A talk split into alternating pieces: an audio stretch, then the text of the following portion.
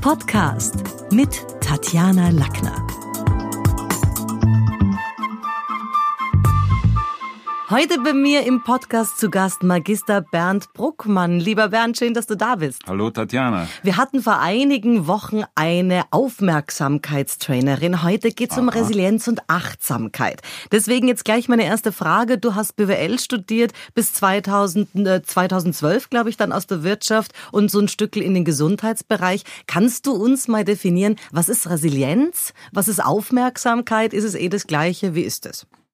Ja, wie du sagst, ich komme ursprünglich aus der Betriebswirtschaft, aus dem Marketing und nach vielen Jahren äh, in der Wirtschaft habe ich gesehen, dass das Thema Stress und Burnout aktuell ist und äh, ja, habe mich dann begonnen damit zu beschäftigen und bin da auch auf den Begriff Resilienz gestoßen.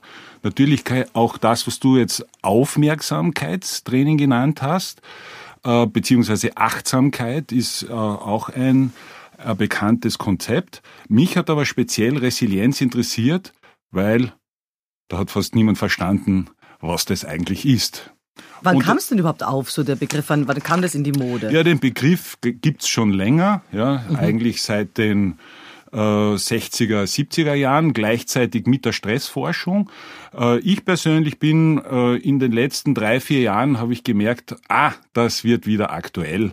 Äh, man spricht nicht so gern vom Burnout vielleicht, lieber von der Resilienz. Also ich, ich beobachte es auch ein bisschen. Früher hatte ich den Eindruck, Resilienz war so ein Äquivalent für Sturheit, Beratungsresistenz, äh, zum Teil auch Lernunwilligkeit. Heute hingegen ist der Begriff positiv konnotiert. Also der hat eine Wende gemacht, so eine Karriere.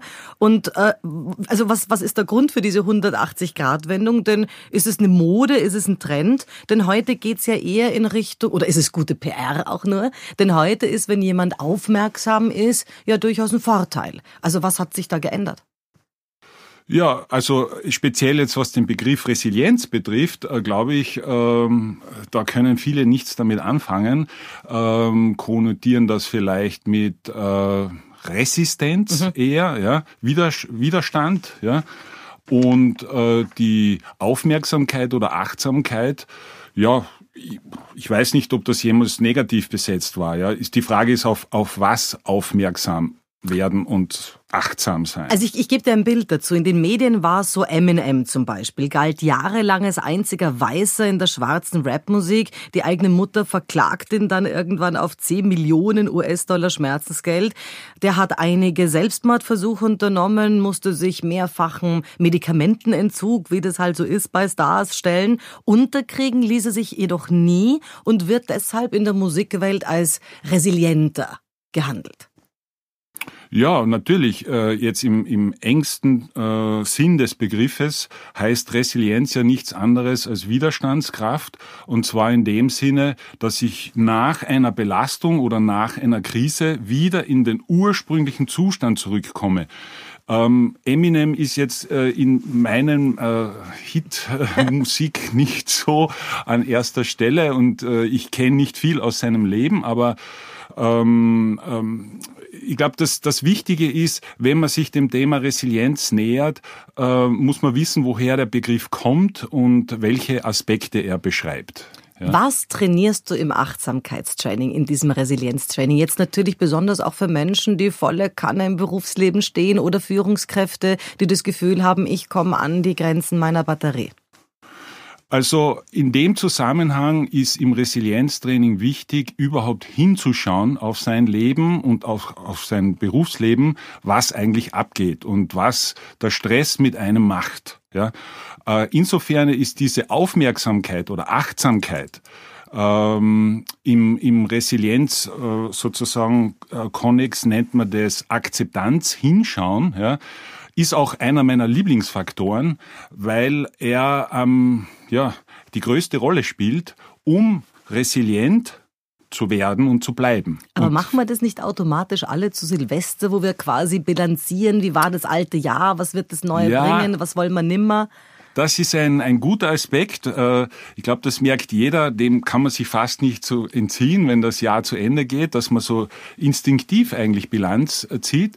Und das ist einfach zu wenig. Ja, nämlich zu wenig, es nur einmal zu machen und vor allem sich dann vielleicht Dinge vorzunehmen fürs neue Jahr und dann nicht umzusetzen. Also was hast du für mich jetzt zum Beispiel als Tipp, du mal sagt, also für jemand, der mit Resilienz oder auch mit Aufmerksamkeit oder in dem Fall Achtsamkeitstraining noch gar nichts am Hut hatte, so könnte sich das anspüren. Was gibt's da?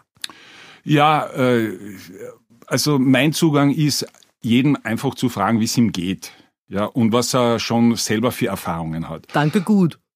Ja, genau. Und äh, ähm, führst du auch ein Stresstagebuch zum Beispiel? Nein, weil ich äh, mir keinen bewussten Stress habe. Ich habe wahnsinnig viel am Teller und okay. irre viel zu tun, aber Stress habe ich jetzt eher so als was, was äh, zu viel ist äh, oder also nein, ein, ein Tagebuch dazu führe ich nicht. Aber ich führe immer wieder mal Tagebuch.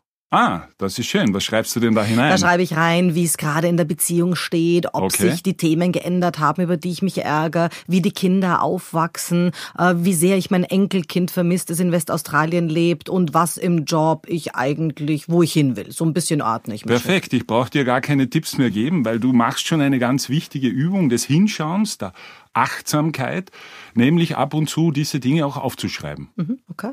Und äh, ich nehme an, du merkst das. Erstens ist es schön, wenn man das einmal nachlesen kann. Und es ist auch. Äh, es ist peinlich manchmal. Ja, auch, auch. Aber es ist ja dann niemand dabei. Und vor allem, es ist auch eine wichtige Übung für Menschen, die im Stress sind und dauernd diese kreisenden Gedanken haben, äh, ist das eine der wichtigsten Übungen, sich die Dinge aufzuschreiben. Weil man Muster erkennt, weil man seine Fallen erkennt oder weil man das Gefühl hat, äh, jetzt habe ich es mir mal von der Seele geschrieben, weil beim Psychologen war ich eh nicht und jetzt habe ich es mal in der Eigenreinigung gemacht. Warum? Genau, also das ist einmal ein, ein guter Schritt. Wie gesagt, der Schritt eins, die Dinge einfach aufzuschreiben, ich sage jetzt ohne Zwang, ohne Struktur, einfach damit sie einmal formuliert sind und quasi aus dem Kopf. Ja. Äh, erst in einem zweiten Schritt empfehle ich, das so anzuschauen, was kann ich eigentlich daraus lernen, ja, und in einem dritten Schritt äh, sozusagen das weiterzuentwickeln, je nachdem, was man sich aufschreibt, nicht zu viel Negatives, sondern äh, dann auch die positiven Dinge dazu äh, mhm. sich aufzuschreiben. Wo hatte ich Erfolg? Was habe ich schon einmal geschafft früher, ja? Damit ich, damit ich was erreiche, damit ich mal überhaupt mir die Dinge bewusst mache. Ich finde, du hast das vorhin schon gesagt. Kann man das mit der Resilienz so ein bisschen vergleichen mit den, wir haben das doch in der Physik mal gelernt, mit, mit plastisch. Plastisch heißt, also ich verbiege jetzt eine Stange oder irgendwie einen Gegenstand und der bleibt so. Wogegen elastisch ist, ich verbieg was und es federt in die ursprüngliche Richtung zurück. Also wäre jetzt die Idee, wir sollten wieder zu einem normalen Ding zurückkommen. Also das heißt nicht irgendwo so bleiben. Resilienz hat ein Stück was auch mit Elastizität zu tun. Das ist spannend, dass du das erwähnst. Ja, es freut mich auch sehr. Wissen nämlich die wenigsten, dass Resilienz ursprünglich ein Begriff aus der Materialwissenschaft ist. Na hallo. Ja, hallo.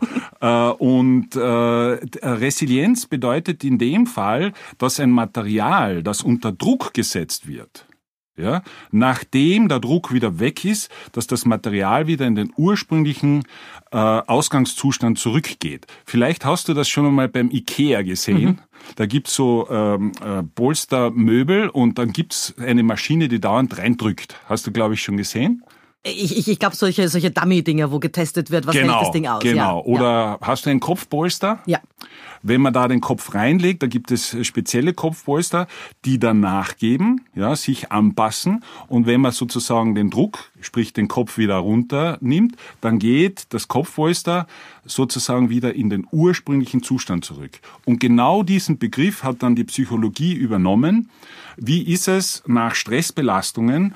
Komme ich da wieder in einen gesunden Ursprungszustand zurück. Also ist dann die viel zitierte Situationselastizität ein resilienter Charakterzug?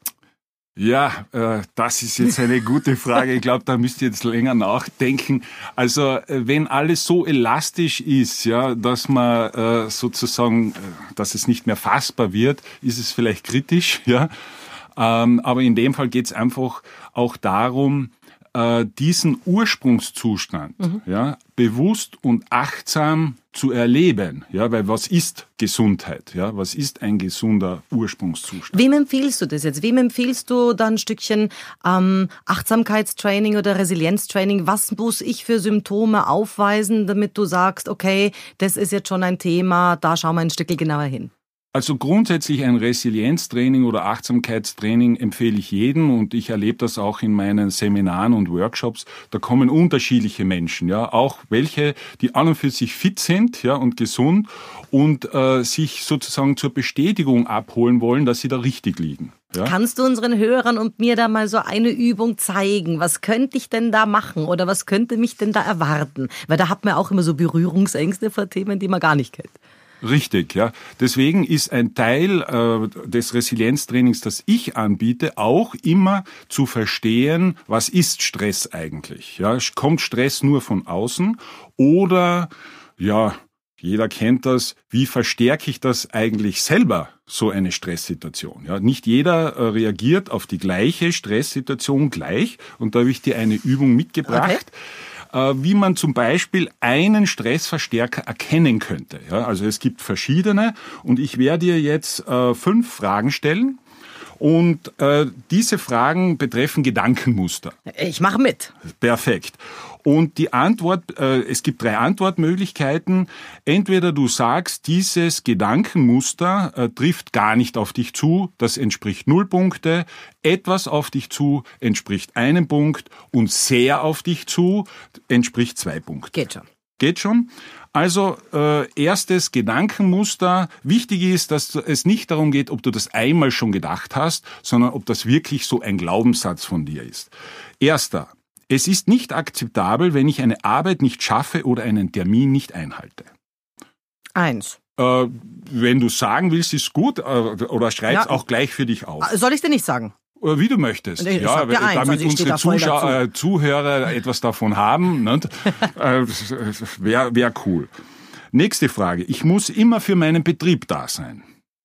Eins. Es gibt nichts Schlimmes, Schlimmeres, als Fehler zu machen. Ach Gott. Ja, ah. Spontan. Also für meine Tatjana. Kinder hätte ich jetzt gesagt zwei, aber für mich würde ich sagen eins. Okay. Auf mich muss hundertprozentig Verlass sein. Eins. Ich muss immer alles richtig machen. Eins. Gut. Das heißt. Ich bin Urfahrt. Naja, äh, sagen wir so, du liegst mit diesem Faktor auf einer Skala von eins bis zehn bei fünf, wenn ich jetzt mich richtig mitgerechnet habe, fünf bis sechs. Und äh, wichtig ist, dass man das selber einschätzen kann, wie verstärke ich durch diese Einstellungen Stress, der auf mich zukommt. Und der zweite wichtige Aspekt. Du, aber fünf von zehn war in der Schule schon ein Fetzen. Also bin ich da jetzt eigentlich schon Na, Punkte, Punkte okay, von Punkte. zehn Punkten. Das war jetzt keine Note, okay, ja, sondern eine Punkteanzahl. Also wenn man bei neun oder zehn liegen würde, dann wäre das ein Indiz, dass man mit diesen Gedankenmustern, sobald man in irgendeine Stresssituation kommt, den Stress selber noch zusätzlich verstärkt. Ja, das finde ich, das finde ich schon, das finde ich interessant und das kann man auch ganz gut, äh, ganz gut selber testen. Aber wo besteht jetzt oder wo liegt für dich die Grenze zwischen gesunder Resilienz und nötiger psychischer Widerstandsfähigkeit. Also nehmen wir mal einen Psychopathen her, der jetzt bei all diesen oder bei seinen eigenen Morden äh, das völlig ohne Reue wegsteckt und der äh, irgendwie nach dem dritten Mord lang nicht mehr so gestresst auch in der Vorbereitung mhm. und Vorarbeit ist wie beim ersten. Das ist ja, also ist es wirklich das Ziel, dass wir da alle auch so resilient werden? Ich möchte das insofern entschärfen, jeder kann sich selber ein Bild machen, ob ein Psychopath oder ein Mörder, wie empathisch er veranlagt ist. Ja, und das ist zum Beispiel auch in dem Kontext der Resilienz sind ganz wichtige Aspekte. Selbstregulation, Selbstreflexion, Empathie und Achtsamkeit jetzt eben auch da, äh, nicht nur auf sich, sondern auch wie es dem anderen geht. Ja, ja und das finde ich einen wichtigen Punkt. Also das heißt, dein, dein Credo geht schon nicht nur hinein, wie geht's mir, ja. wie fühle ich mich an, eigener Nabel, sondern auch hinaus. Ja. Also hat's jetzt eher was zu tun mit, mit Blümchen wahrnehmen, Situationen im Jetzt sein oder hat's was zu tun mit auch Meditation hineingehen? Also arbeitet es nach außen oder nach innen stärker? Beides, beides, ja. Äh, und für, für die Zuhörer, die jetzt sagen, ja, äh, beides, ja, äh, der Ansatz, das ist so die Frage, was war zuerst erst das Ei oder die Henne. Der ja. Hahn. Äh, der Hahn, genau, aber auch ohne Henne kann er nichts machen. Ähm, äh, also beides äh, ist wichtig, aber der Ansatzpunkt, ja, äh, das ist zumindest meine Philosophie, äh, ist immer bei sich selbst äh, zu beginnen. Ja? Äh, jetzt nicht, nicht im Sinne von Egozentrik oder kranken Egoismus, sondern erst sich selbst einmal und die Zusammenhänge zu erkennen, um auch das sozusagen in in Kommunikation oder im Zusammensein mit anderen Menschen besser zu verstehen. Kannst du uns da drei konkrete Symptome nennen, die du jetzt nach deinen vielen Jahren Erfahrung im Training auch immer wieder hast bei, bei Kunden, wo du sagst, also wenn das und das und das der Fall ist, äh, nämlich jetzt von mir aus äh, körperliche Symptome oder was auch immer für welche, auch gedankliche, dann ist es schon was, wo man mal eine Spur ja. runterschalten sollte. Gibt sowas? Ja. Die gibt's ganz eindeutig. Und du hast eh schon etwas ganz Wichtiges erwähnt, das sind körperliche Signale. Und jeden Menschen, den man fragt, äh, mit 40 oder 50, der hat schon eine äh, Geschichte. Äh, und da ist es recht spannend. Da gibt's ganz spezielle Symptome, ähm, äh, wie Verspannungen zum Beispiel, Kopfschmerzen, die berühmten Bandscheibenvorfälle, aber auch Verdauungsprobleme und vor allem Schlafprobleme, die sehr oft verdrängt werden. Ja? Mhm. Äh, also das ist der körperliche Aspekt. Äh, das zweite ist äh, so gedankliche Aussagen. Es gibt so Menschen, die einfach nicht wahrhaben wollen, was gerade abgeht. Und die geht schon, geht schon, geht schon, muss Genau, das sind okay. genau diese Aussagen. Geht schon, wird schon, passt schon. Ich bin das gewohnt. Das war immer so, ja. Also äh, das sind so Signale, wenn das über Monate und vielleicht auch Jahre immer kommt. Ja. Sind es nicht auch zum Teil so ein bisschen Erziehungsmuster? Weil manche davon hat man ja vielleicht von altvorderen Fossilen oder Großeltern gehört, die es durchaus auch in der Zeit härter nehmen mussten. Denn Resilienz scheint ja schon auch was zu sein, was man sich leisten können muss. Denn wenn du heute eine Mama bist von zwei kleinen Kindern, dann ist jetzt ein bisschen Wurst, ob du gerade Kopfweh hast, ob du, ob du müde bist, äh, was deine körperlichen Signale sind. Die nächsten vier Jahre, wenn das jetzt Zwillinge sind, hast du da jetzt nicht die große Achtsamkeit auf dich zu legen. Das wird sich nicht ausgehen. Also solche Momente gibt sicher, ja. Aber äh, ich würde Resilienz nicht als etwas äh, bezeichnen, das man sich leisten kann oder als Luxus vielleicht, sondern es geht, wenn man so will, um die eigenen Materialeigenschaften und auf Dauer, ja, als auf Dauer wird man auch für seine Kinder nur gut da sein können, wenn man auch auf sich schaut. Ich weiß, das ist leichter gesagt als getan, ja, aber es ist halt äh, ein wichtiger Aspekt der Aufmerksamkeit, der Achtsamkeit, des Hinschauens, das wahrzunehmen, wann es wirklich äh, sozusagen zur gesundheitlichen Gefahr wird.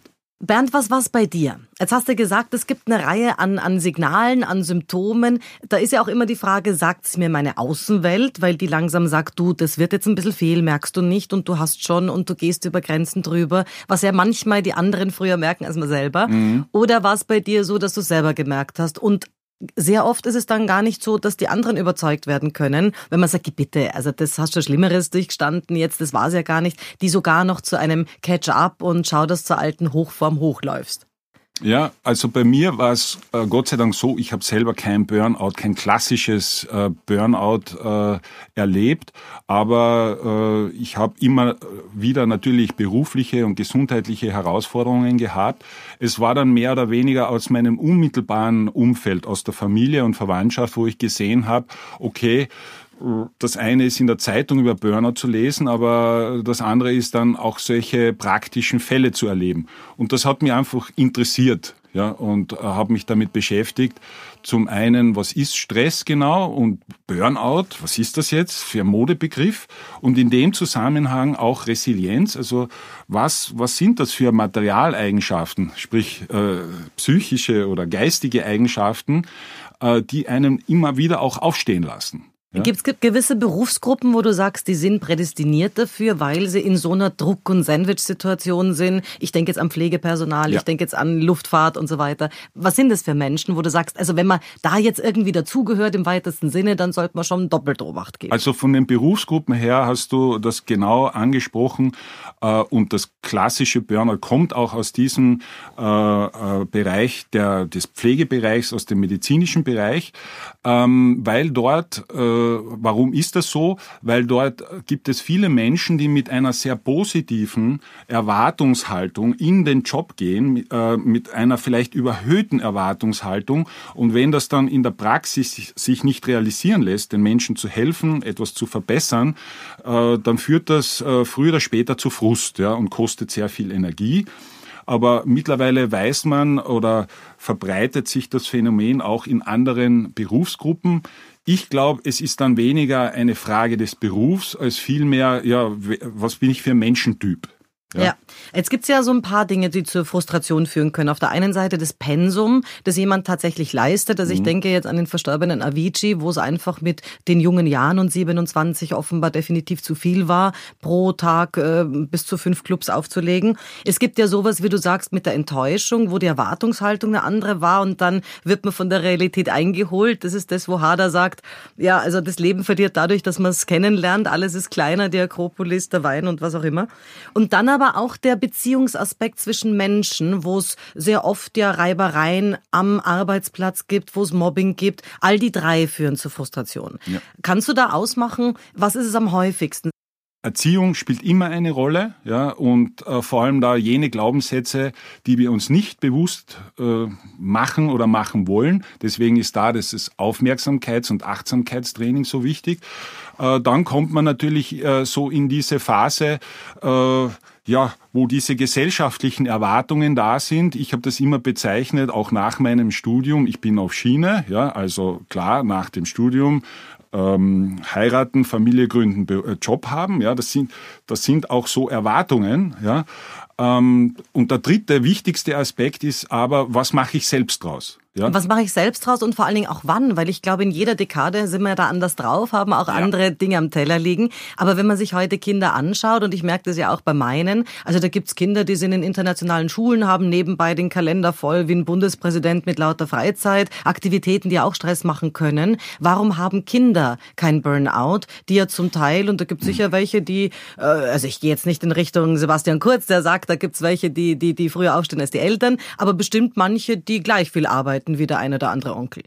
Absolut. Äh, und äh, Kinder haben den Vorteil, dass sie ja äh, sozusagen jung sind, voller Kraft und voller Energie, zumindest die meisten. Jung oder naiv von wegen Enttäuschbarkeit? Ähm, jung und äh, ich sage jetzt in dem Sinn noch unverdorben, äh, wobei man muss schon einerseits sagen, es gibt auch mittlerweile Jugendliche, die ins Burnout kommen.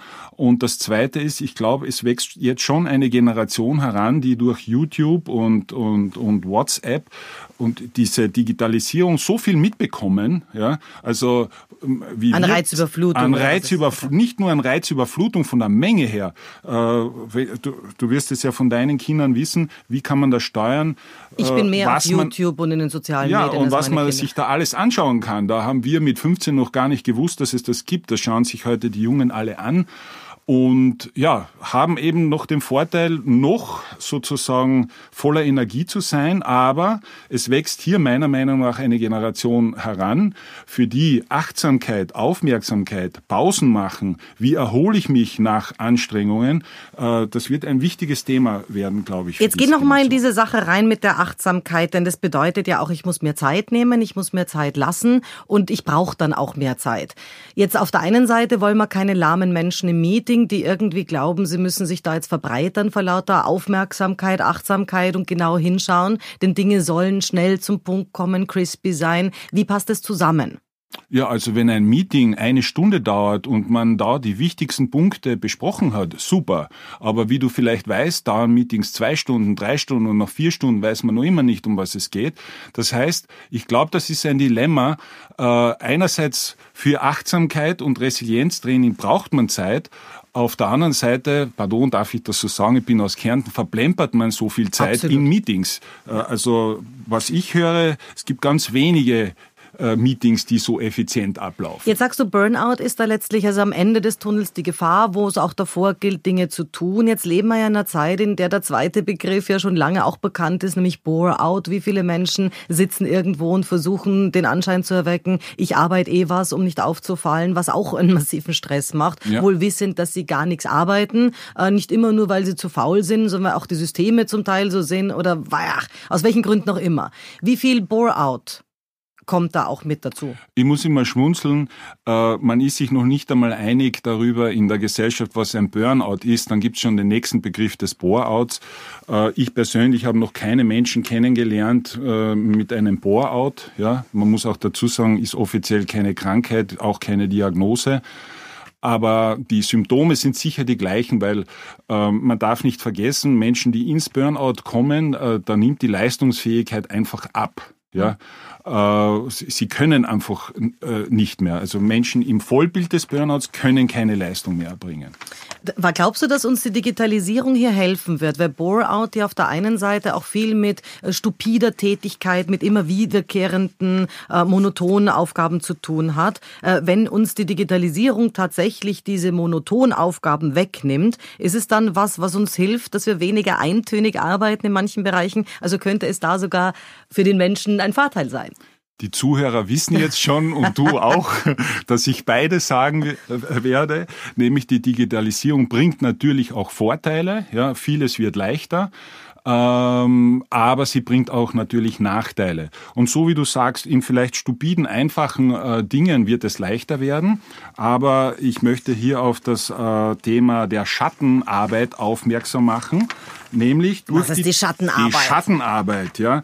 Äh, vielleicht äh, kannst du dich noch erinnern, wie du früher mal auf die Bank gegangen bist und dort beim Schalter gestanden bist und mit jemandem gesprochen hast. Digitale ja? Bürokratie, und die uns, jetzt äh, ja. sozusagen ähm, sollen wir alles selber machen, am besten zu Hause über den PC, Laptop oder noch besser übers Handy, Bank, Reisebüro, Flughafencheck-in, ÖBB, aber auch beim Supermarkt, bei der äh, Selbstbedienungskasse, bei der Tankstelle, beim Versicherungswechsel und, und, und. Die digitale Bürokratie also, wird da kommen einige auf Aufgaben einfach dazu. Ja, voll.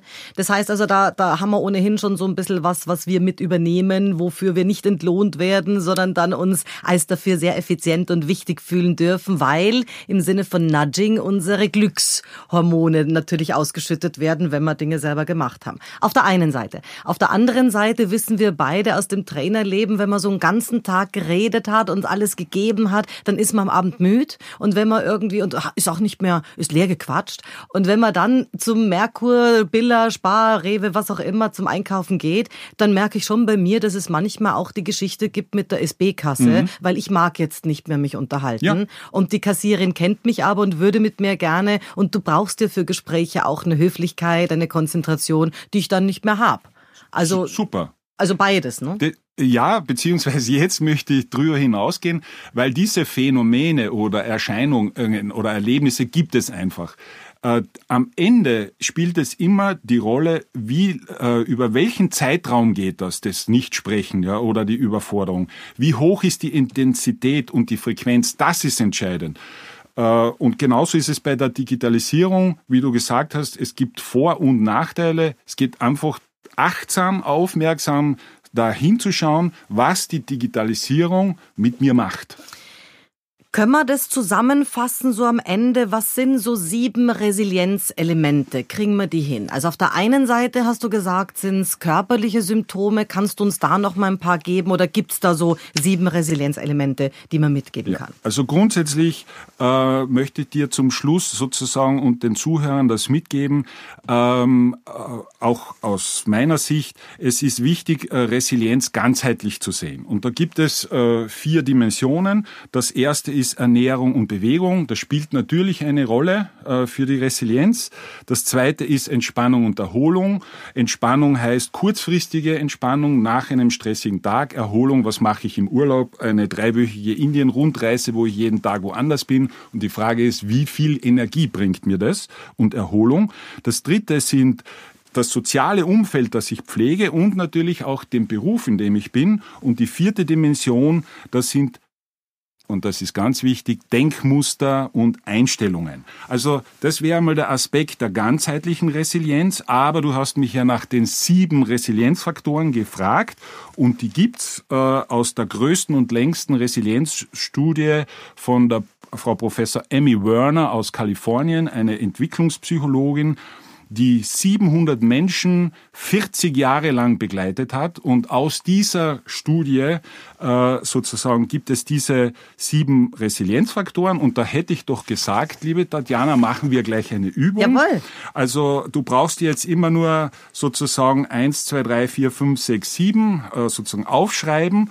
Und ich sag dir den Resilienzfaktor und du schätzt das für dich selber auf einer Skala von 1 bis 10 ein. 10 heißt, habe ich hundertprozentig, ja, 5 heißt, bin ich so mittendrin, 1 heißt, habe ich fast gar nicht. Verstanden. Ja? Und du entscheidest, ob du den Zuhörern das Vergnügen bereiten möchtest, die äh, Zahl laut anzusagen. Ja, natürlich. Ja, natürlich. perfekt, perfekt. Also der erste Resilienzfaktor ist Optimismus.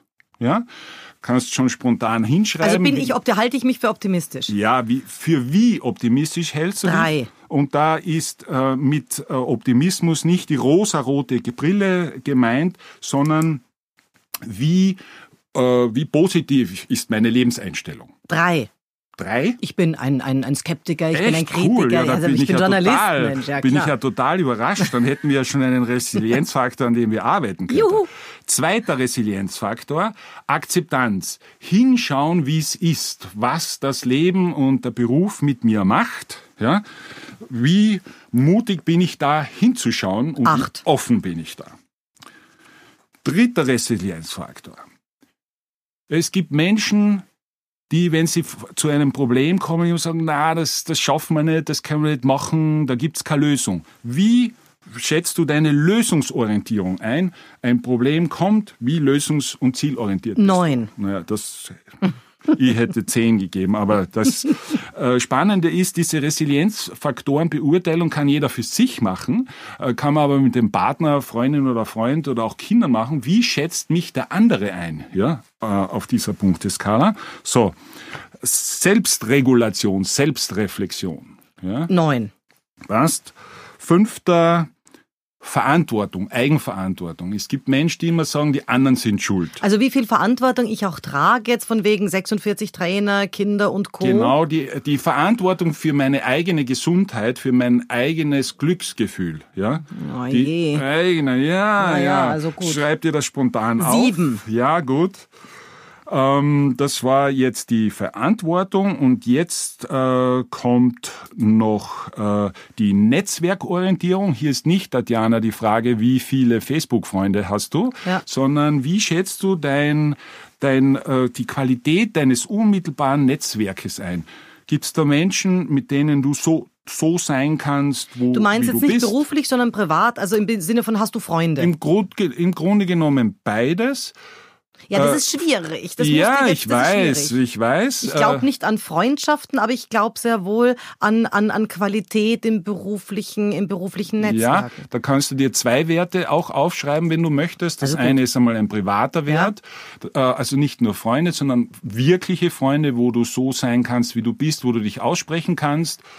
Ähm, Also gut, dann haben wir, dann haben wir hier, also im privaten nehmen wir zwei äh, bis drei Ja. und im beruflichen nehmen wir, also das hätte ich gesagt schon schon sieben, acht. Ja, sieben. cool, cool. Letzter Resilienzfaktor, äh, das ist, äh, wie nimmst du die Zukunft wahr? Äh, ein bisschen was hast du ja schon erlebt. Das war ja. doch Frage eins, oder? Da war ich ja schon bei drei. Da Na, bin- das ist der Optimismus, eine positive Lebenseinstellung. Äh, Da geht es darum, es gibt Menschen, Ah, ja. die in Firmen arbeiten und das heißt, wir, es wird umstrukturiert. Du kriegst ein anderes Büro und die totale Panik davor Okay, kriegen. jetzt, jetzt, jetzt muss ich, okay, dann ist mein erster Wert keine drei mehr, sondern eine fünf und Ja. der Wert jetzt ist eine drei, weil das war vorhin der Okay, andere. okay. Jawohl. So, also das heißt, äh, das wäre auch eine Möglichkeit, äh, vor allem subjektiv äh, die eigene Resilienz einzuschätzen, weil den Höchstwert, das bei sieben Faktoren wäre 70, ja, kann man jetzt zusammenzählen und dann schauen, wo liegt man da ungefähr. Und natürlich kann man dann auch einzelne Resilienzfaktoren herausnehmen und dann im Zuge eines Trainings bearbeiten.